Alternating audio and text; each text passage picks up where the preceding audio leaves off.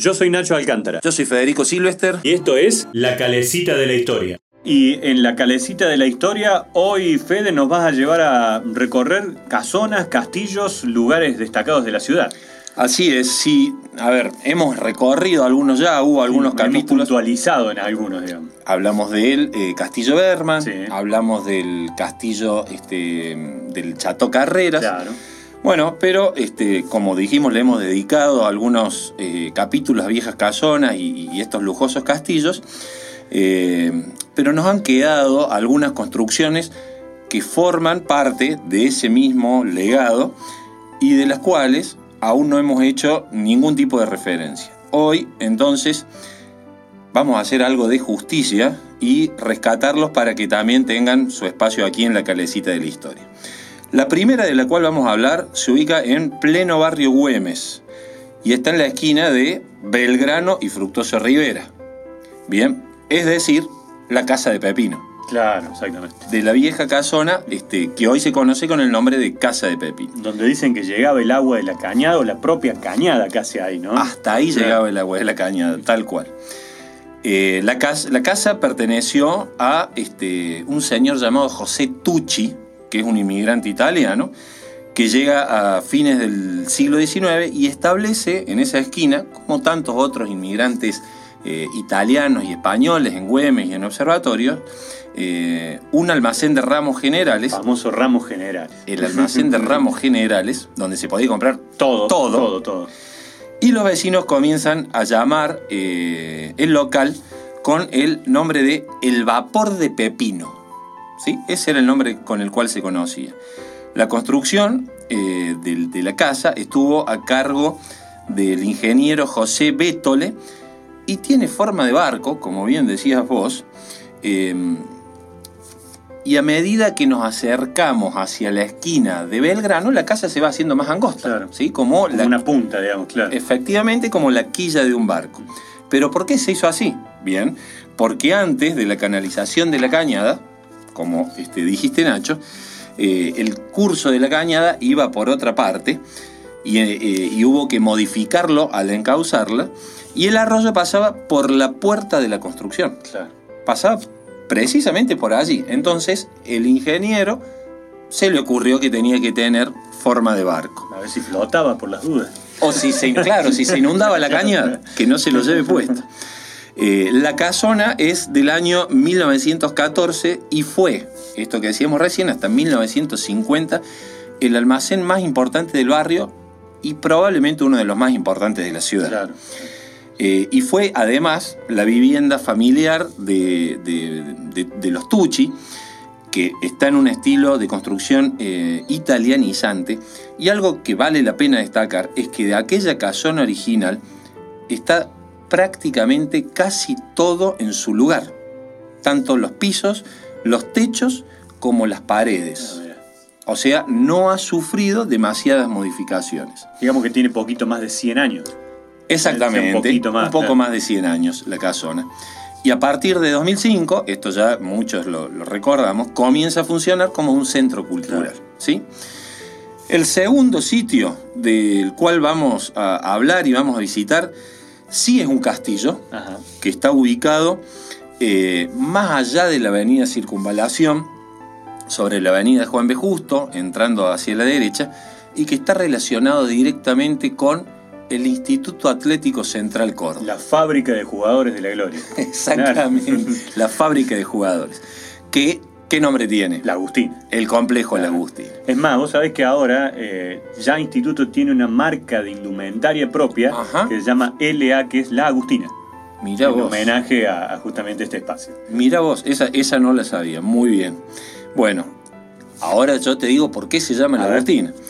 El, el nombre de- del complejo La Agustina fue eh, generado, fue dado por Carlos Tillar, un inmigrante, en este caso francés, llegado a Córdoba también a fines del siglo XIX, y que se dedicara a la industria harinera, a los molinos Claro. harineros.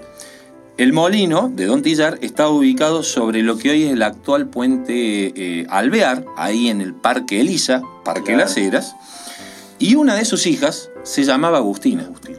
Efectivamente. Entonces, eh, él compra esos terrenos, construye este castillo, que ahora vamos a ver algunos detalles, y le pone el nombre de su hija. O sea que le iba muy bien en los negocios, digamos. Muy Claro. bien. Tillar, a diferencia de otros empresarios, siempre se dijo que eh, la industria harinera en Córdoba tenía olor a perfume francés. Ah, porque eran ellos un poco los que manejaban. Roque, Ducase y Tillar. Bien, este, y Tillar es el último de los tres antes de la llegada y este, de la construcción de lo que van a ser los primeros molinos Minetti, en este caso Claro. italianos, pero del siglo XX. Claro. Bien, bueno, volvemos al tema. La construcción del- de este castillo está en un estilo normando, haciendo lógica alusión a la región francesa de donde llegaron los Tillar. Claro. Y en el año 1892 eh, se inaugura el molino, el molino del parque, donde este, antiguamente estaba, como dijimos, el Parque Elisa y hoy el Parque Las Heras. Y el castillo tiene detalles únicos, como por ejemplo la madera que se encuentra dentro del castillo es toda de roble eh, tallado y las esculturas de mármol de Carrara. Y había una curiosidad increíble dentro del castillo y era la existencia de una piscina interna, una Pileta cubierta. pileta cubierta, tal cual, un rectángulo que contaba con tres escalones para ingresar y para, para salir, eh, y que tenía un estilo de construcción, en este caso romano. Y una vez que esa pileta dejó de funcionar como pileta, este, se la utilizó para el cultivo de orquídeas. Ah, Dentro de la pileta se cultivaban las orquídeas.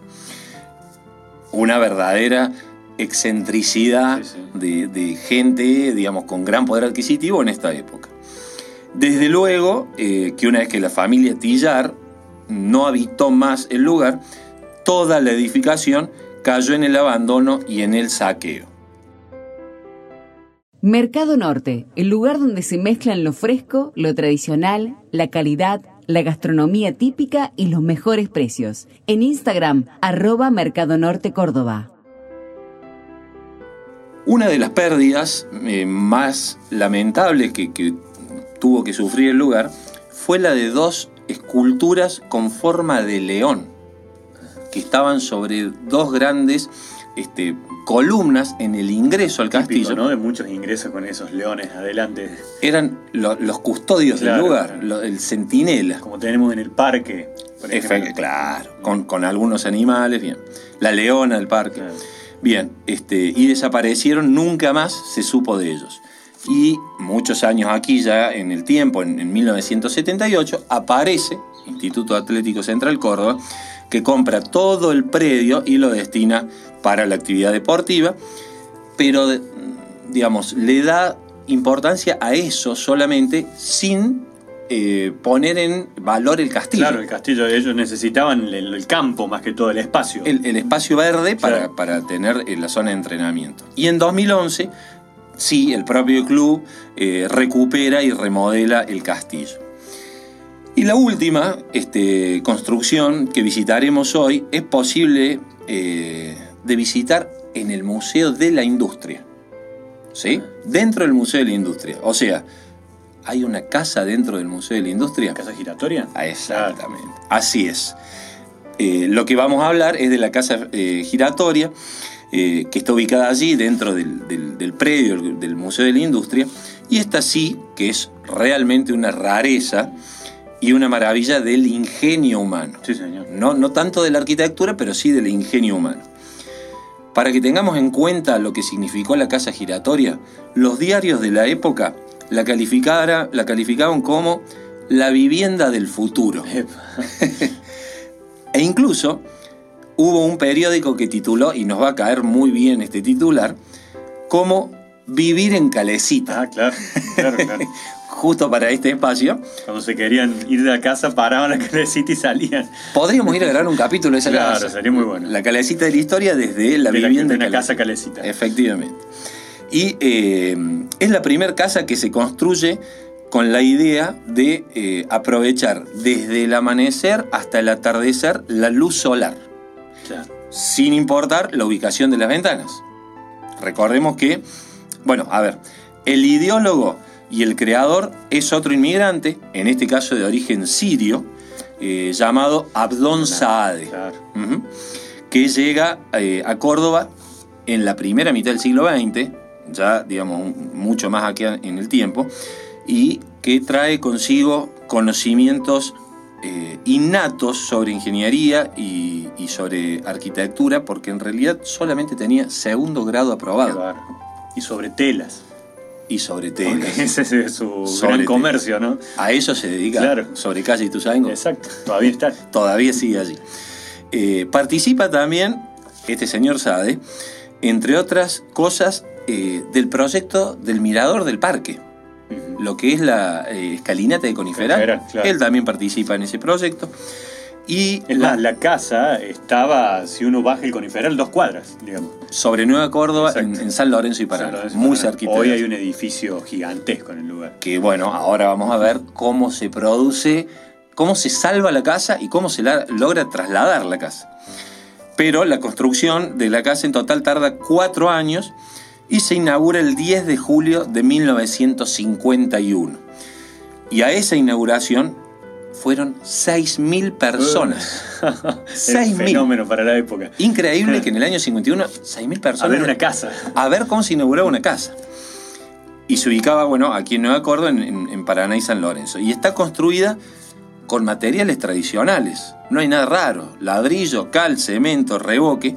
Pero giraba 360 grados y tardaba una hora en girar. Y hacía eh, un metro por minuto. Ajá. Para que la gente, lógicamente, no se maree. Claro, claro. y vamos acá en el tiempo, en el año 2002, se ordena la demolición de la casa. Lo único que este, se iba a salvar era el motor. La casa está montada sobre una estructura debajo de la cual hay un motor Claro. que permite que la casa gire. Pero ese proyecto, y era medio rengo porque exhibir después solo el motor, No sabía. no tenía ningún sentido. Entonces, lo que había que salvar era toda la estructura y además el motor.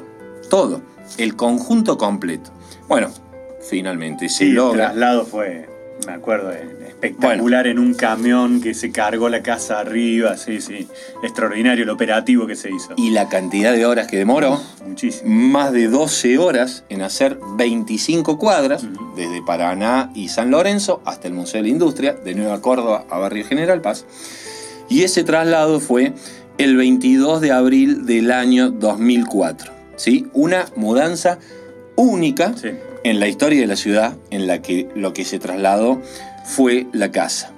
Hay otra parecida, pero fue poquitos metros, la casa de Eiffel. Que sin demosta- demo- desmontarla en San Vicente la subieron y la corrieron. Es cierto. Pero esta otra es un recorrido, un viaje mucho más largo. Es ¿no? cierto, la casa de Eiffel fueron 30 metros, Claro, 40 claro. metros. Y Abdon Saade hizo otro proyecto que nunca vio la luz, Ujú. que era quería hacer una especie de eh, eh, gran edificio en la Plaza San Martín. Sí, sí, sí. sí, sí. Lo, lo tiene, alguna vez lo, lo- lo han presentado. Nunca se Un concretó. rascacielos en la Plaza Enfrente de la plaza, efectivamente. Hablaremos alguna vez de ese rascacielos. Sin duda, sí, sí. Y este, bueno, hemos recorrido una casa giratoria, un castillo y una casona, cumpliendo este, con, con castillos y casonas de la ciudad que no habían formado parte del relato. Vamos a dar una vuelta, pero en la casa giratoria. Vamos a dar una vuelta. Vamos. La música se detuvo. La calecita poco a poco perdió el impulso hasta que deja de girar. Pero pronto nos encontramos para dar otra vuelta a la historia de Córdoba.